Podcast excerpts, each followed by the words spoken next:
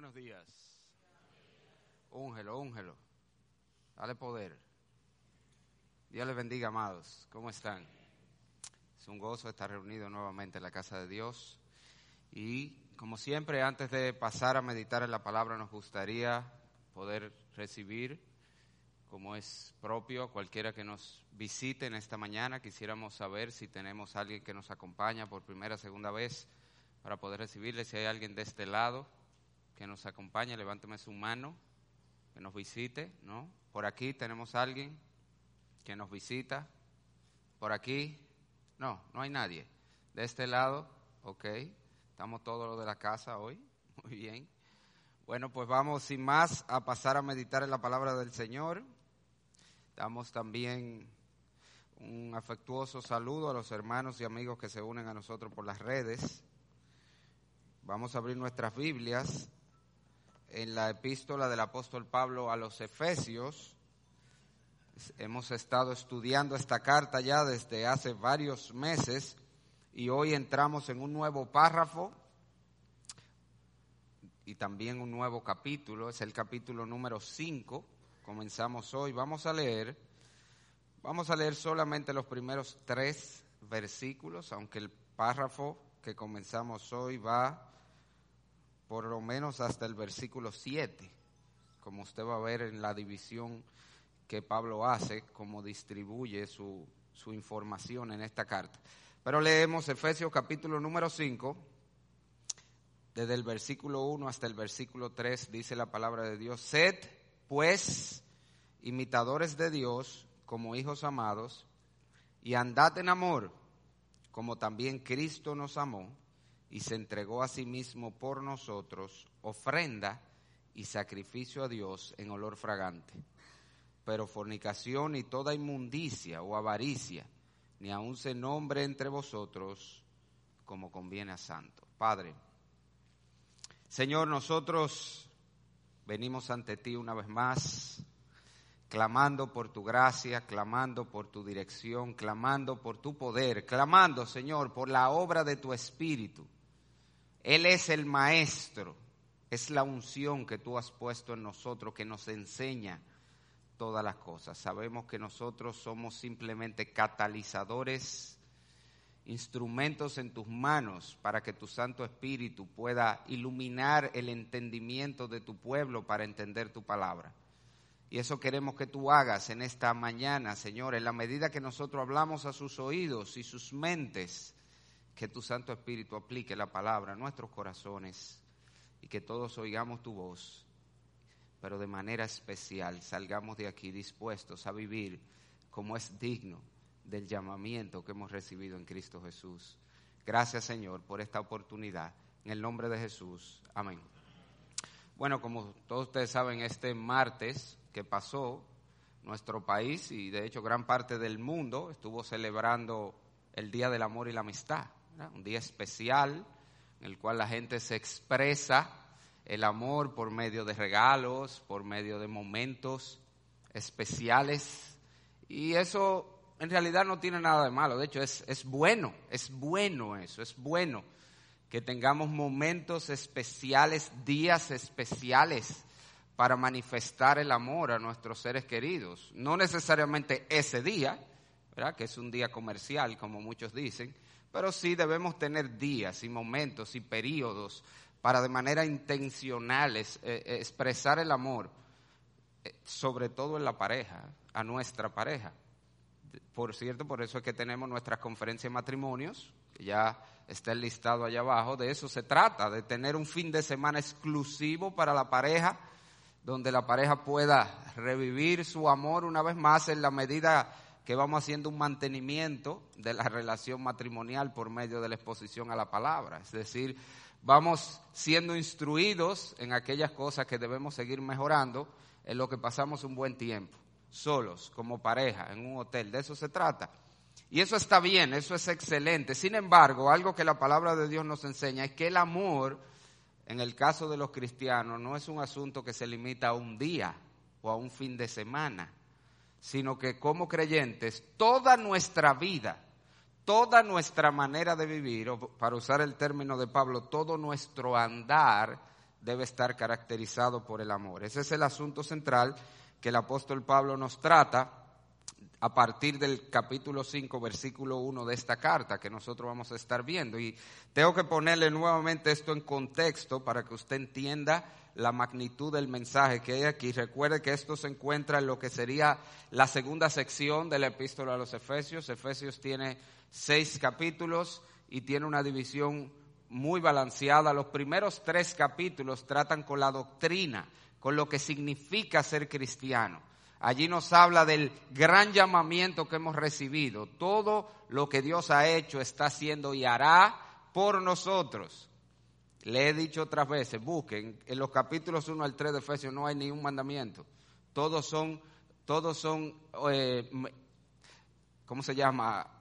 Mensajes directos que Él nos está diciendo, indicativos, esa es la palabra. No hay imperativos, son indicativos. Él nos está diciendo lo que Dios ha hecho pero a partir del capítulo 4 la epístola cambia de rumbo completamente. Y Pablo nos dice, si usted mira el 4.1, yo pues preso en el Señor, perdón, 3, sí, 4.1, yo pues preso en el Señor, os ruego que andéis como es digno de la vocación con que fuiste llamado. ¿Cuál es el punto? Él ha estado describiendo la dignidad cristiana en los capítulos 1 al 3, ahora a partir del capítulo 4 nos va a mandar o nos llama a vivir a la altura como es congruente de ese llamado y esa vocación que hemos recibido en Cristo. Y esa palabrita, andéis, andar, es la palabra clave de toda esta última sección de los últimos tres capítulos. Es la que de hecho marca los párrafos.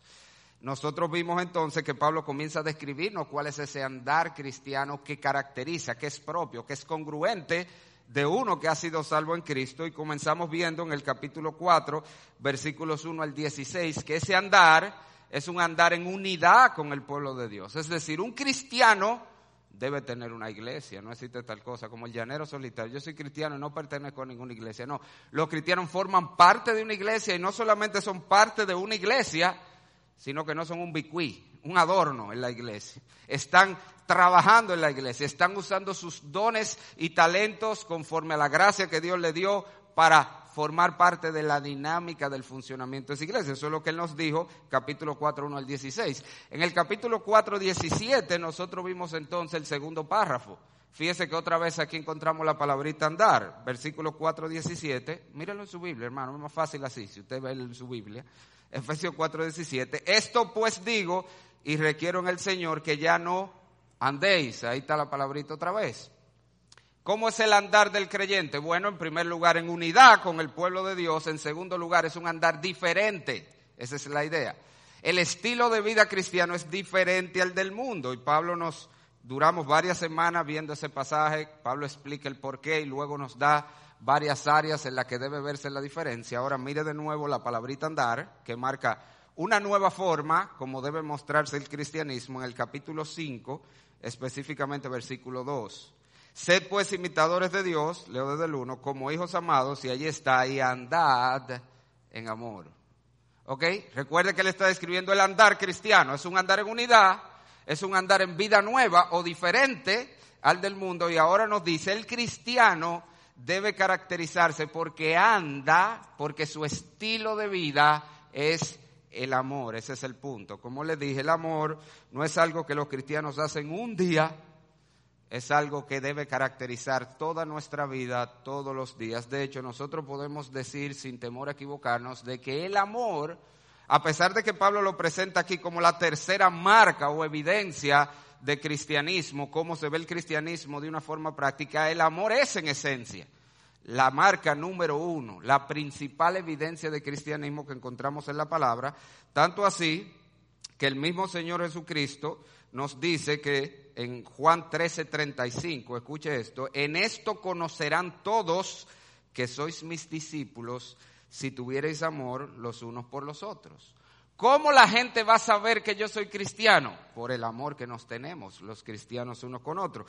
El apóstol Juan, haciéndose eco de estas palabras de Cristo, también dice en 1 de Juan 3:14, nosotros sabemos que hemos pasado de muerte a vida en que amamos a los hermanos el que no ama a su hermano permanece en muerte. En otras palabras, la evidencia que los demás van a tener de que yo soy cristiano es el amor que manifiesto a ellos.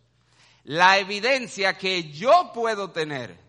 ¿Cómo usted sabe que es cristiano? Juan está diciendo, nosotros sabemos que somos cristianos, es por el amor a los hermanos. Usted puede estar haciendo de todo, usted puede venir a la iglesia todos los domingos, usted puede tener mucha actividad religiosa y eso no dice que usted es cristiano. El cristianismo debe verse esencialmente, principalmente en el amor que manifestamos primero a nuestros hermanos en Cristo, pero no solo a nuestros hermanos en Cristo. Y es el problemita. Aquí es donde la vara se pone alta de verdad en las escrituras, porque la palabra nos dice que el cristianismo genuino no solo se ve en el amor a los hermanos, amar a los hermanos a veces es fácil, a veces, ¿eh? a veces es fácil. Hay hermanos que son difíciles de amar y la Biblia da por sentado que es así, pero por lo general es fácil. ¿Por qué? Porque ellos me aman a mí también. Y amar al que me ama es fácil. Amar al que me es indiferente también es relativamente fácil. Pero el verdadero cristianismo se ve en que amamos aún a nuestros enemigos.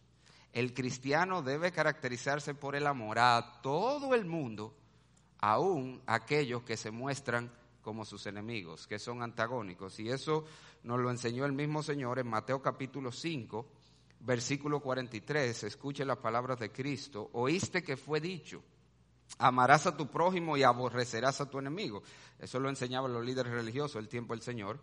Mire lo que dice Cristo, pero yo os digo, amad a vuestros enemigos, bendecid a los que os maldicen, haced bien a los que os aborrecen y orad por los que os ultrajan y persiguen. Mire este versículo 45, para que seáis hijos de vuestro Padre que está en los cielos, que hace salir su sol sobre malos y buenos, que hace llover sobre justos y justos, porque si amáis a los que os aman, ¿qué recompensa tendréis? ¿No hacen también lo mismo los publicanos? Y si saludáis a vuestros hermanos solamente, ¿qué hacéis de más? ¿No hacen también así los gentiles? Amar al que me ama es fácil. El verdadero cristianismo se ve en que amamos aún a nuestros enemigos y eso es lo que muestra que somos genuinos cristianos, como dice el Señor, hijos de Dios. Y ese es el punto, eso es lo que Pablo nos está enseñando. Ese es el mensaje general para nosotros hoy. El verdadero cristiano se identifica porque vive, porque anda, porque su estilo de vida está caracterizado por el amor a todo el mundo. Ahora, si usted mira el texto, hay tres cosas que Pablo nos muestra allí, principales sobre este amor cristiano. Se la voy a dar fácil de recordar, son tres M, para que sea fácil. En el texto nosotros vemos el motivo del amor, por qué los cristianos deben amar vemos el modelo del amor que debemos imitar y vemos también la manifestación del amor cristiano. Así que vamos a ver cada una de esas cosas, comenzando con el motivo. ¿Por qué se supone? ¿Por qué todo cristiano debe caracterizarse por el amor? La respuesta una y sencilla, que da Pablo aquí y que se presenta por todos los lugares en la Escritura, y es que debemos amar porque somos hijos de Dios. Mire el versículo 1. Sed pues imitadores de Dios como hijos amados y andad en amor. La razón por la que los cristianos deben ser caracterizados por el amor es porque son hijos de Dios. Esa es la misma razón que da el apóstol Juan, todo aquel que ama es nacido de Dios y conoce a Dios. Primera de Juan 4, 7. Esa es la razón que da Cristo. Porque Él dijo que debemos amar a nuestros enemigos para que seáis hijos de vuestro Padre. Es decir, para que se vea en la práctica que eres un hijo de Dios. El cristiano debe amar, simple y sencillo, porque es un hijo de Dios. Ahora la pregunta es, ¿qué tiene que ver una cosa con otra? ¿Cuál es la relación? Bueno, la Biblia nos deja claro en este mismo pasaje y en esta misma carta. Si somos hijos de Dios, eso implica que tenemos la naturaleza de Dios. Nosotros hablamos de eso. Recuerde de nuevo que lo que Pablo está haciendo es conectando la doctrina que vimos en los primeros tres capítulos con la práctica. Y nosotros vimos en el capítulo 1 que todo hijo de Dios ha sido, o todo creyente es una persona que ha sido adoptado como hijo de Dios. Y explicamos que hay una gran diferencia entre la adopción humana, como la hacemos nosotros, y la adopción de Dios. Cuando yo adopto un hijo, ¿qué es lo que yo le doy? Mi apellido. Y con el apellido los derechos de hijo. Eso es lo único que yo le puedo dar. Pero cuando Dios nos hace su hijo, no solamente nos da el apellido, somos cristianos, no solamente nos da los derechos de hijo de Dios, sino que el gran milagro que Dios hace es que nos hace sus hijos de Dios en naturaleza. La palabra de Dios dice que si hemos nacido de Dios, la simiente de Dios está en nosotros. Primera de Juan, capítulo número 3. Todos los creyentes tenemos la naturaleza divina, la naturaleza moral de Dios. Ha habido un cambio sustancial en nosotros, de tal manera que hemos recibido algo que antes no teníamos, la naturaleza de Dios. Y si tenemos la naturaleza moral de Dios, y la Biblia dice que Dios es amor, pues necesariamente todos los creyentes deben manifestar amor. Señores, los genes no se niegan. ¿Usted está consciente de eso? Que los genes no se niegan. Usted ve que por eso hay gente que come y como usted reconoce, gente así, flaca, y comen como locos y no engordan. ¿Por qué? Los genes. Sin embargo, hay otros que para mantenernos flacos es una locura. Es corriendo cinco kilómetros todos los días y muriéndonos de hambre después de las cuatro de la tarde, las cinco de la tarde, hasta el otro día y otro tú lo ves con una loma a las 12 de la noche y así de flaco, porque genes, eso se llama genes. Yo de hecho le digo a los jovencitos, que yo están mirando siempre a la muchachita, usted ve, yo le digo, no, no es a ella que tú tienes que mirar, mira a la mamá. Porque tú la ves ahora con ese cuerpecito. Mira a la mamá que para allá que va, oíste. Para allá que va. Los genes no se niegan, señores, los genes no se niegan. Pues lo mismo pasa en la esfera espiritual. Tenemos los genes de Dios. Un cristiano, por definición, es alguien con los genes de Dios. Genes espirituales, genes morales de Dios. Por lo tanto, si Dios es amor, el amor debe caracterizar la vida de los creyentes. Pero no solamente los hijos de Dios debemos amar porque por naturaleza debemos tener amor, expresar el amor, sino también por imitación, que es lo que Pablo nos dice. Sed pues imitadores de Dios como hijos amados. Ese es otro principio importante. Los hijos siempre imitan a los padres. Y eso es increíble. Eso va hasta cuando no son sus hijos de sangre. Es increíble. De hecho, mi profesor, recuerdo cuando daba la clase de reproducción en, ginecología, el profesor hacía mucho énfasis en eso. Él dice, yo no sé, yo no tengo problema, decía él, porque yo sí que me meto el billete en los bolsillos. Pero yo veo que la gente gasta tanto dinero, decía él, tanto dinero para tratar de tener un hijo propio cuando no puede tenerlo. Y dice, y, yo siempre le digo, Señor, pero adopte uno. Porque usted agarra un niño que no es nada suyo, dice él. Y al año ese muchacho habla como usted, se viste como usted, se para como usted y camina como usted. ¿Cuál es el problema? Dice él. Porque usted cree que necesariamente tiene que ser suyo de sangre. Y eso es una realidad. Los hijos imitan a los padres. Eso es, eso es orden natural. Hijo de gato. Eso es orden natural.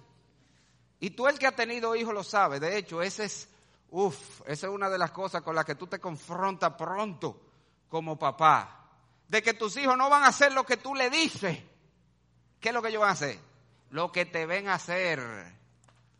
Señores, cuando usted piensa eso, tú le estás enseñando más a tus hijos con tu ejemplo que con tu palabra, créeme, no importa cuántas veces tú le digas, la Biblia es importante, si ellos nunca te ven con una Biblia en mano, y tú nunca abres la Biblia con ellos, pues tú le estás enseñando que no es importante, aunque se lo está diciendo con la boca. El mensaje para ellos es claro, esto no es tan valioso. Venir a la iglesia es importante, pero venimos el domingo en la mañana. Tú le estás enseñando que no es importante, es una cosa que hacemos dos horas a la semana.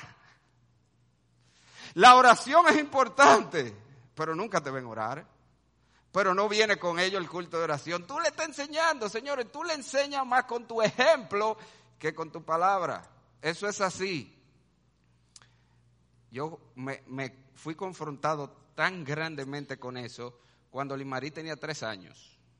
Tres años, sentada en la sillita de niño, atrás en el carro, te veía ahí atrás. Ya yo desde ese tiempo batallaba con el tránsito. Yo le he dicho que es una de mis grandes pruebas, ¿verdad?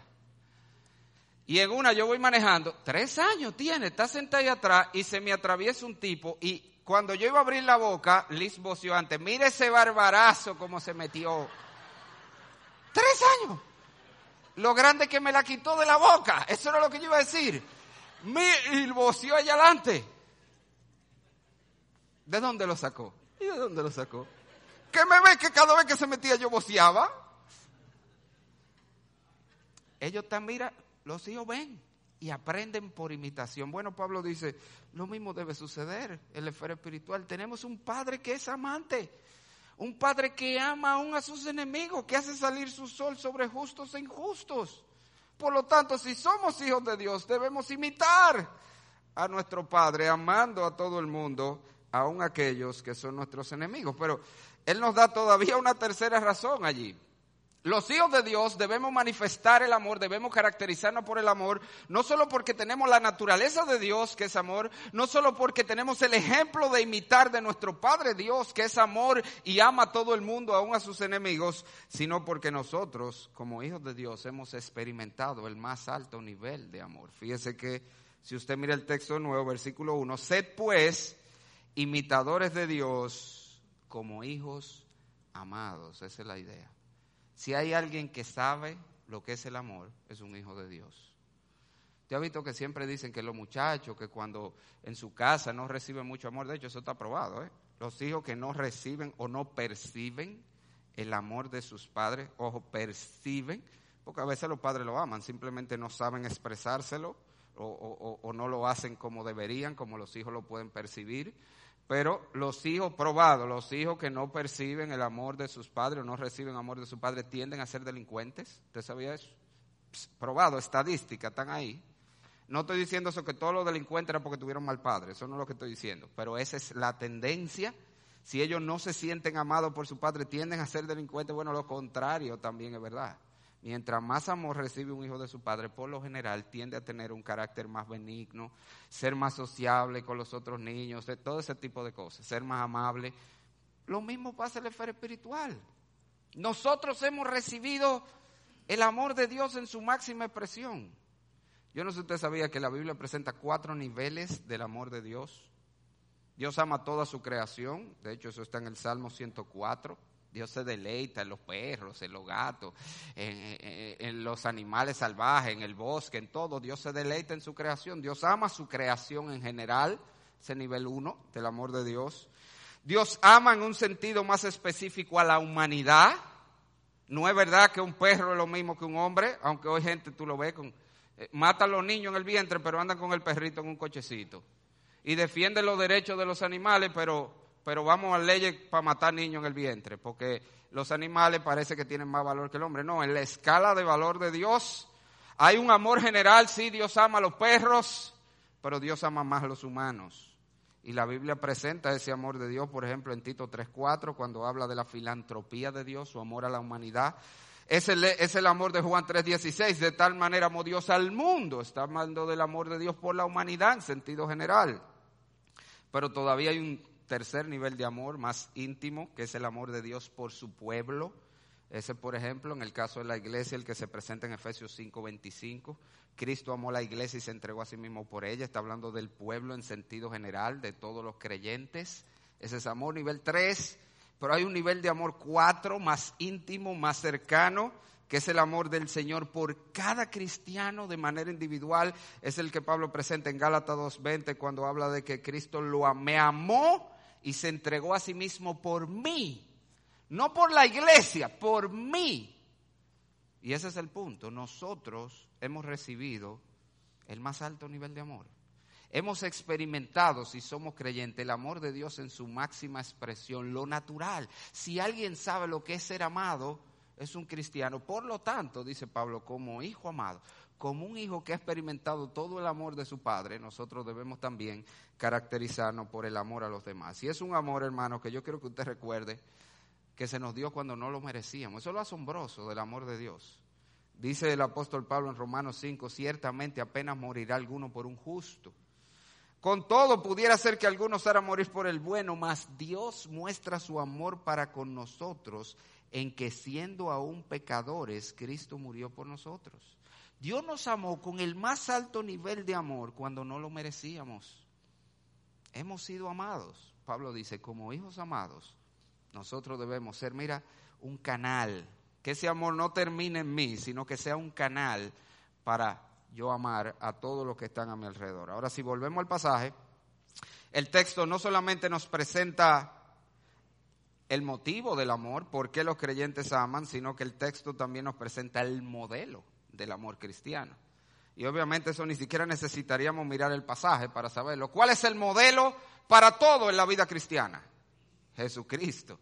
El modelo de amor es Jesucristo. Debemos amar como Cristo. Mire versículo 2. Nos acaba de decir, ¿verdad? Sed imitadores de Dios como hijos amados y andad en amor como, como también Cristo nos amó. Ese fue el gran cambio que se le hizo al mandamiento de amar. Usted sabe que el mandamiento de amar no es nuevo, ¿eh? de hecho Juan lo dice. Esa es la paradoja del amor. El mandamiento es antiguo y nuevo a la vez. ¿Por qué? Bueno, Dios siempre mandó al hombre amar.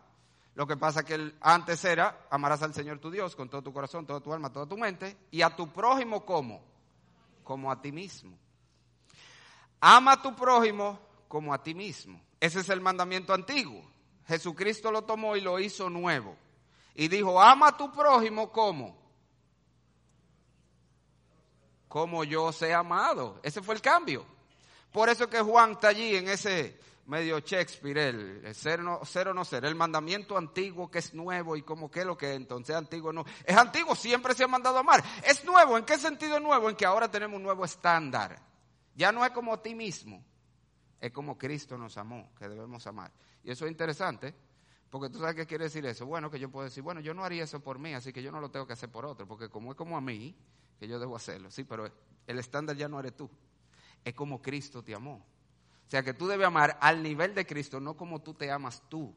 Y ese amor es todavía mayor. Y Pablo, de hecho, si usted mira el pasaje, no nos deja solamente ama como Cristo, sino que Él nos explica cómo es ese amor. Y nos da allí algunas cualidades de este amor. Si usted mira el versículo 2, y andad en amor como también Cristo nos amó, y aquí viene como lo explica, y se entregó a sí mismo por nosotros, ofrenda y sacrificio a Dios en olor fragante. Y la verdad que esa, esa, esa expresión, y se entregó a sí mismo por nosotros, ofrenda y sacrificio a Dios, en olor, eso está lleno de información, hermanos. Pero yo le voy a solamente tres, al menos tres cualidades del amor cristiano, del amor como Cristo nos amó y nosotros debemos amar. Lo primero es un amor que se expresa en acciones y se entregó a sí mismo por nosotros. El amor cristiano se ve en que hacemos, búsquelo. Haga ese ejercicio. Cada vez que usted vea la palabra amor en la Biblia, busque, dése cuenta que sigue un verbo. De tal manera amó Dios al mundo que dio, dio a su Hijo unigénito. Siempre que usted vea amor, usted va a ver un verbo, algo que hace. El amor hace. El amor no se expresa solo en palabras. Y no es que está mal, ¿eh? que expresemos el amor en palabras. Ojo, Juan dice, no amemos de palabra ni de lengua, sino en hecho y en verdad. Él no está diciendo que está mal expresar el amor en palabras. Debemos hacerlo. Hay personas que se sienten amadas cuando usted le dice que lo ama.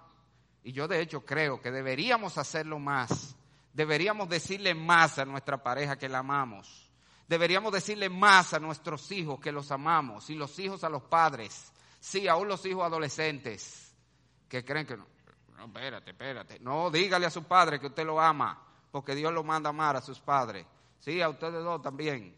Pero el punto es ese, que debemos expresar el amor con palabras, eso está bien, no sea como el hombre aquel que estaba una vez en consejería eh, con su mujer y la mujer le dice, mire pastor, hay algo que yo siempre le he dicho y él no me dice que me ama, nunca me dice que me ama, y le dice el pastor, pero ¿y cuál, es el problema suyo? ¿Puedo no le dice? Él dice, no, no, yo se lo dije el día que nos casamos, yo soy un hombre de palabra, yo no he cambiado de opinión. No deje su cuento. Dígale que usted ama a su mujer. Debemos expresar el amor en palabras también. Pero a lo que la Biblia se refiere es que no sea solo decir yo te amo y no hago nada que muestre ese amor. El amor que yo te digo en palabras debe mostrarse en acciones en el día a día. Ese es el punto. No se quede solo en decir que amo. Hay cosas que yo debo hacer para mostrar que amo. A mi pareja, a mis hijos, a mis padres. Pero no solamente eso, si usted ve el pasaje, el amor que Cristo nos mostró y con el que estamos llamados a amar es no solamente un amor activo que se expresa en acciones, sino que es un amor sacrificial. Se entregó a sí mismo por nosotros ofrenda y sacrificio. Amarnos le costó, le costó todo. Se despojó de toda su gloria, vino al mundo, padeció todo lo que pueda padecer un ser humano, todo, todo, dolor físico, dolor emocional, escasez, eh, burla, rechazo, angustia, todo, todo lo padeció y después fue a la cruz y dio lo último, su vida la entregó allí. Y allí recibió la ira de Dios por nosotros. A Cristo a mano le costó. El verdadero amor cuesta, hermanos. Tú muestras el amor por medio del sacrificio. Siempre digo, el verdadero amor es inconveniente. Tú sabes cuándo tú estás amando. Tú sabes cómo saber si de verdad tú estás amando con tus acciones cuando es inconveniente. Cuando te decuadra el presupuesto, eso es amor. Dar de lo que te sobra no es amor necesariamente. Es cuando te decuadra el presupuesto para dar, eso es amor. Cuando te rompe el horario del día y no completa toda la tarea que tú quieres hacer o de la semana, te, te decuadra. Cuando te saca de ruta. Ese es el ejemplo más sencillo que yo siempre digo. Dar una bola a un hermano que te quede en la ruta no necesariamente es amor. Eso lo hace cualquiera. Eso es gente que en la calle va recogiendo, gente que va pidiendo bolas. Eso lo hace cualquiera. ¿Tú sabes dónde se ve el amor? No estoy diciendo que usted no lo ama o que si está en tu ruta no se la dé porque ya no es amor. No es eso que estoy diciendo. Lo que estoy diciendo es que el amor se ve cuando tú te debías de tu ruta para darle la bola al hermano. Ese es el amor. El amor es inconveniente, hermano. Así que tú sabes que está amando. Cuando te cuesta. El verdadero amor es sacrificial. Tú tienes que estar dando algo de ti para que sea verdaderamente un acto de amor como lo hizo el Señor. Pero si usted mira el pasaje, algo muy importante y esta es la clave para poder amar aún a nuestros enemigos, el verdadero amor se fundamenta en Dios. Está centrado en Dios. Se entregó a sí mismo por nosotros, ofrenda y sacrificio a Dios en olor fragante. ¿Usted sabía que Jesucristo nos amó como una ofrenda al Padre? Otra vez, como te dije ahorita, no era porque nosotros merecíamos que nos amaran. Éramos sus enemigos, vivíamos ofendiéndolo con nuestro pensamiento, con nuestra palabra, con nuestras acciones. No éramos dignos de amor, pero Él nos amó como una ofrenda al Padre. Y ese es el verdadero amor. Y así es como podemos amar aún al que me hace mal. Porque no es porque el otro se lo merezca. Mire, es verdad, hay gente que no se merece que lo amen. Pero no lo amamos porque se lo merece. Lo amamos como una ofrenda a Dios. Y que, me, encanta, como dice, en olor fragante. El Padre se deleitó en la expresión de amor del Hijo hacia nosotros. Fue olor fragante, como Él dio su vida por nosotros. Y así se agrada a Dios cuando nosotros amamos aún aquellos que no se merecen que lo amemos. ¿Por qué yo voy a amar a ese hombre? Mire, tan terrible como una ofrenda y sacrificio a Dios en olor fragante. El verdadero amor tiene su centro en Dios. Es un acto de adoración, eso es lo que estoy diciendo, hermano. El verdadero amor, qué bueno y es fácil. Y gloria al Señor cuando nos sentimos motivados a amar a la persona. Gloria al Señor, qué bueno. Pero el verdadero amor se ve aún cuando yo no me siento motivado y yo lo hago no por esa persona, sino como un acto de adoración a Dios. Ese es el verdadero amor. Ese es el amor con el que Cristo nos amó y con el que nosotros debemos amar. Ahora, si usted mira el texto, ese pasaje también nos apunta no solamente al motivo, somos hijos de Dios, al modelo, el amor de Cristo, sino que también nos apunta a la manifestación, cómo debe verse nuestra vida, porque ninguno de nosotros nos va a clavar en una cruz por el otro. Juan dice, de hecho, que deberíamos estar dispuestos a dar nuestra vida por los hermanos. Y sería una buena evaluación. Mire, mire para adelante, mire para atrás. ¿Usted estaría dispuesto a dar su vida por esa persona que tiene al lado? No, no, al lado no, porque ahí tiene a tu familia. Mira para atrás. ¿Estaría dispuesto a dar la vida por esa persona que está atrás de ti o delante de ti? La Biblia dice, deberíamos estar dispuestos a dar nuestra vida. Pero difícilmente usted se va a ver en una situación donde va a tener que dar su vida por el que tiene al lado. El amor debe mostrarse en la medida que cumplimos nuestros deberes y responsabilidades cristianas los unos para con los otros.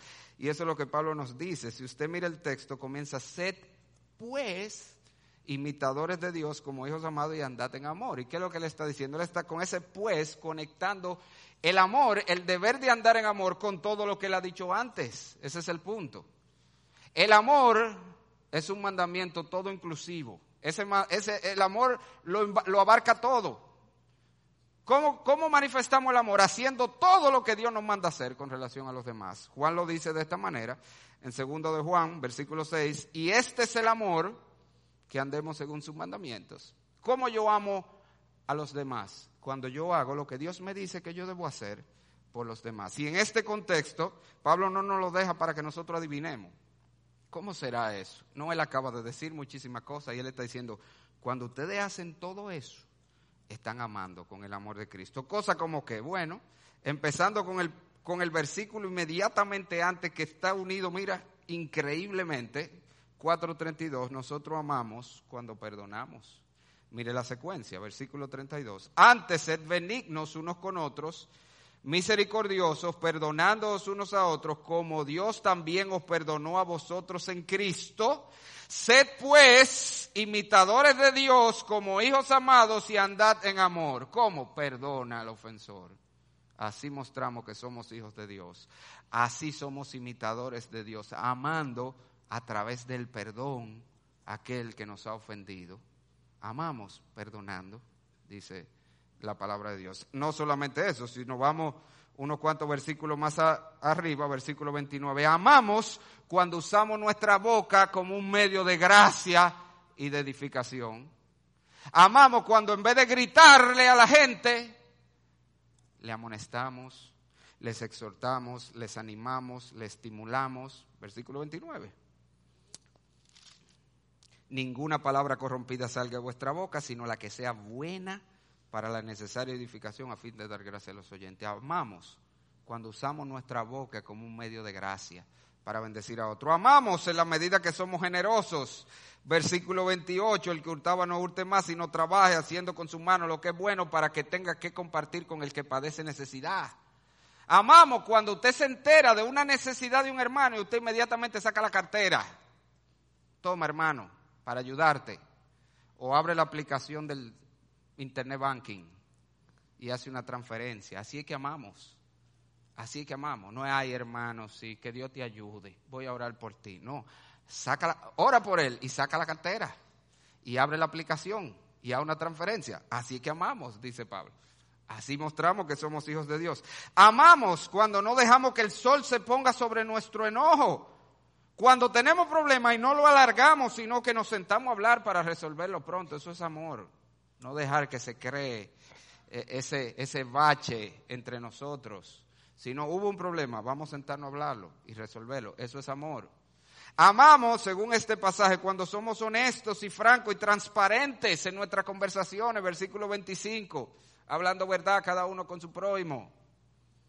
Amamos, hermano, cuando servimos en la iglesia que fue lo que vimos en el capítulo 4 hasta el versículo número 16, cuando estamos poniendo nuestros dones, cuando sacrificamos nuestro tiempo, ahí se ve el amor. Cuando los músicos y los de sonido vienen los jueves, los músicos y los de sonido vienen los jueves a ensayar, ellos entendieron, no se preocupe, a ensayar y ahí están mostrando amor.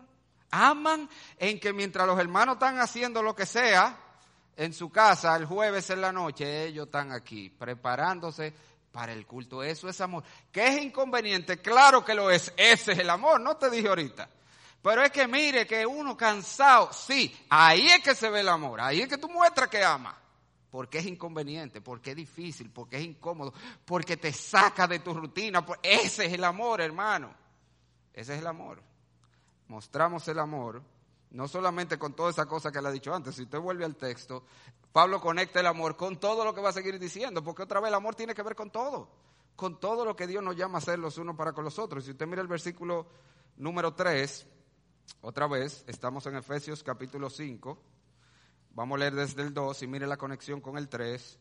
Y andad en amor como también Cristo nos amó y se entregó a sí mismo por nosotros, ofrenda y sacrificio a Dios en olor fragante pero, aquí hay un contraste, él no ha cambiado de tema, pero fornicación y toda inmundicia o avaricia, ni aun se nombre entre vosotros como conviene a santo. Y allí él va a hablar de la pureza sexual.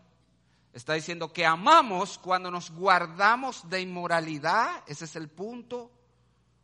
Óyeme bien a las jovencitas que están aquí, el novio que te incita o te motiva o te pide tener relaciones con él no te ama la, inmoralidad sexual es lo contrario al amor, eso es lo que le está diciendo.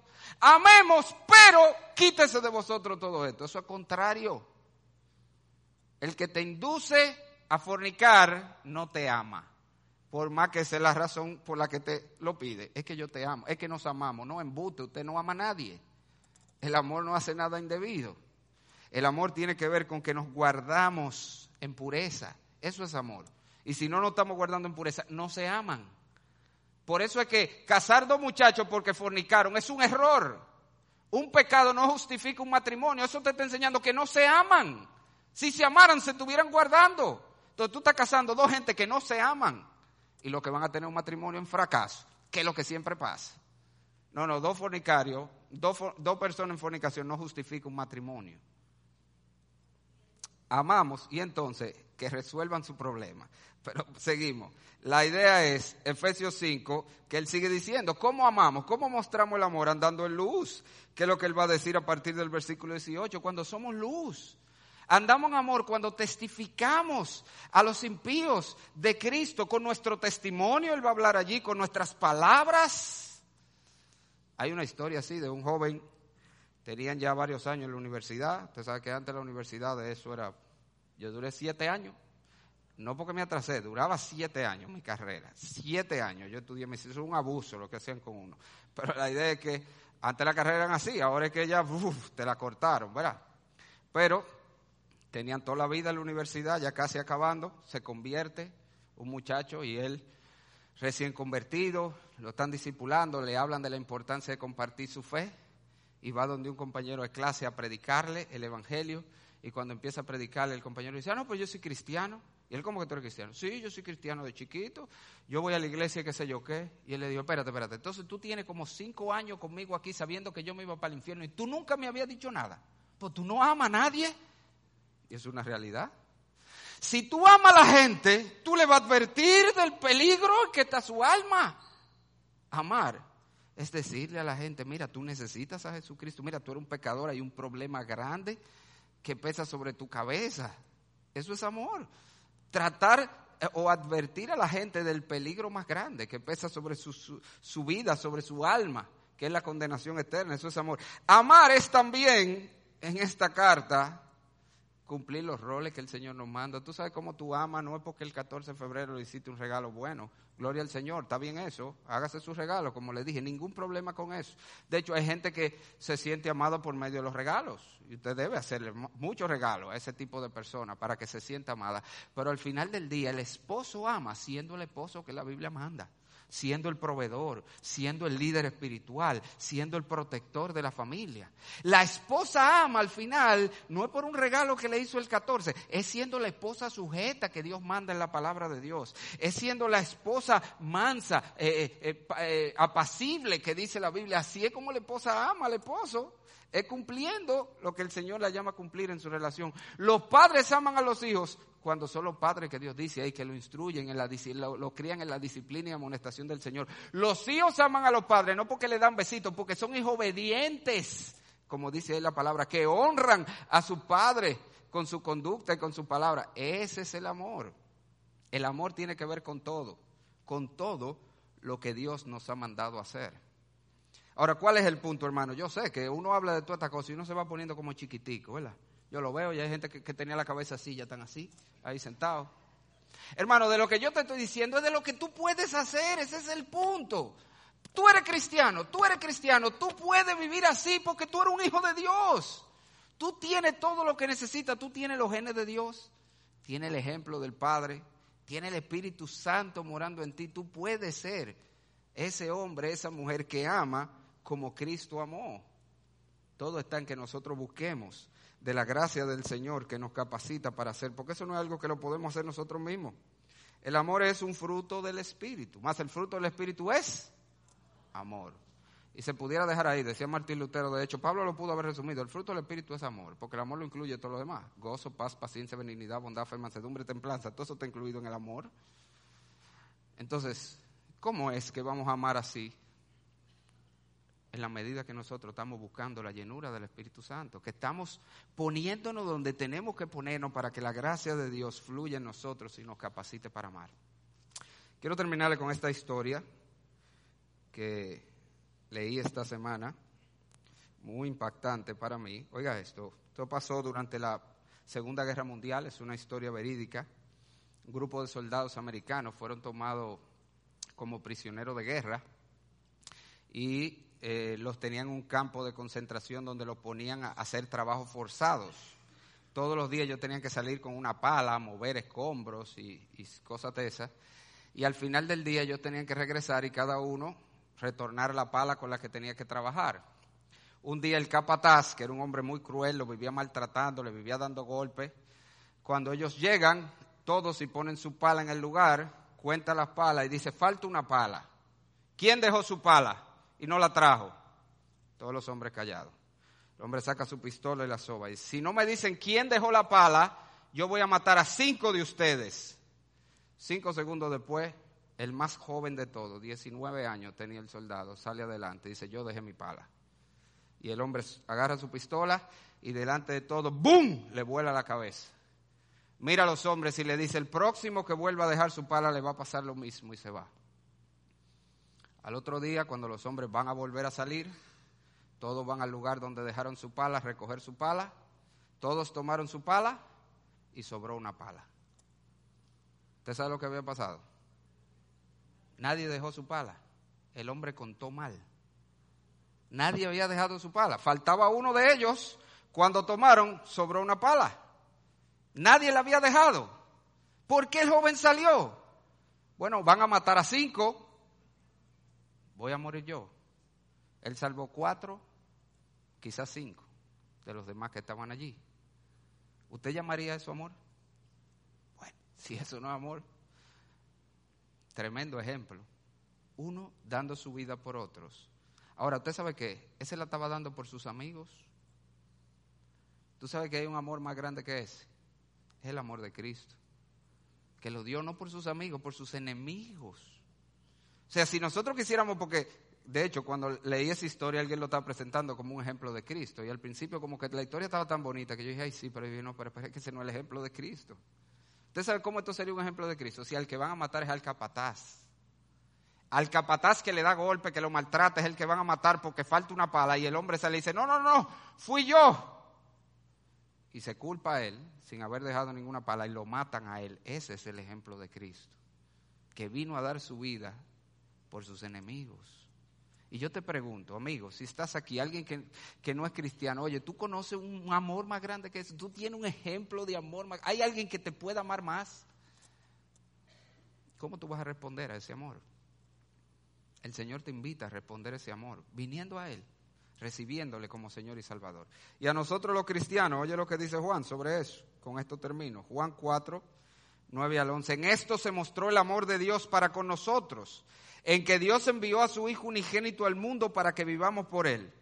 En esto consiste el amor, no en que nosotros hayamos amado a Dios, sino en que Él nos amó a nosotros y envió a su Hijo en propiciación por nuestro pecado, a, satisfacer la ira de Dios, eso es la propiciación, por nuestros pecados. Y dice Juan, amados, si Dios nos ha amado así, debemos también nosotros amarnos los unos a los otros. Que Dios nos dé gracia. Padre, gracias por este tiempo. Señor, ¿quién puede amar con un amor tan grande? Aún los discípulos se maravillaban. El apóstol Juan no puede más que decir de tal manera amó Dios al mundo. No hay medida. ¿Cuál es la medida? Esa es la medida. Señor, y, tú nos dices que nosotros podemos amar con ese amor. Padre, ayúdanos a distinguirnos de la gente de este mundo, que la gente pueda ver a Cristo en nosotros por la manera como amamos. Comenzando con nuestros seres queridos y cercanos, pero extendiéndose a todo lo que nos rodean. Ayúdanos, Señor, a andar en amor como también Cristo nos amó. Padre, si hay alguien aquí sin Cristo, yo te ruego, ábrele los ojos para que pueda ver el mayor amor y pueda responder a ese amor en arrepentimiento y fe. En el nombre de Jesús. Amén. Mis amados, miren, antes de bajar,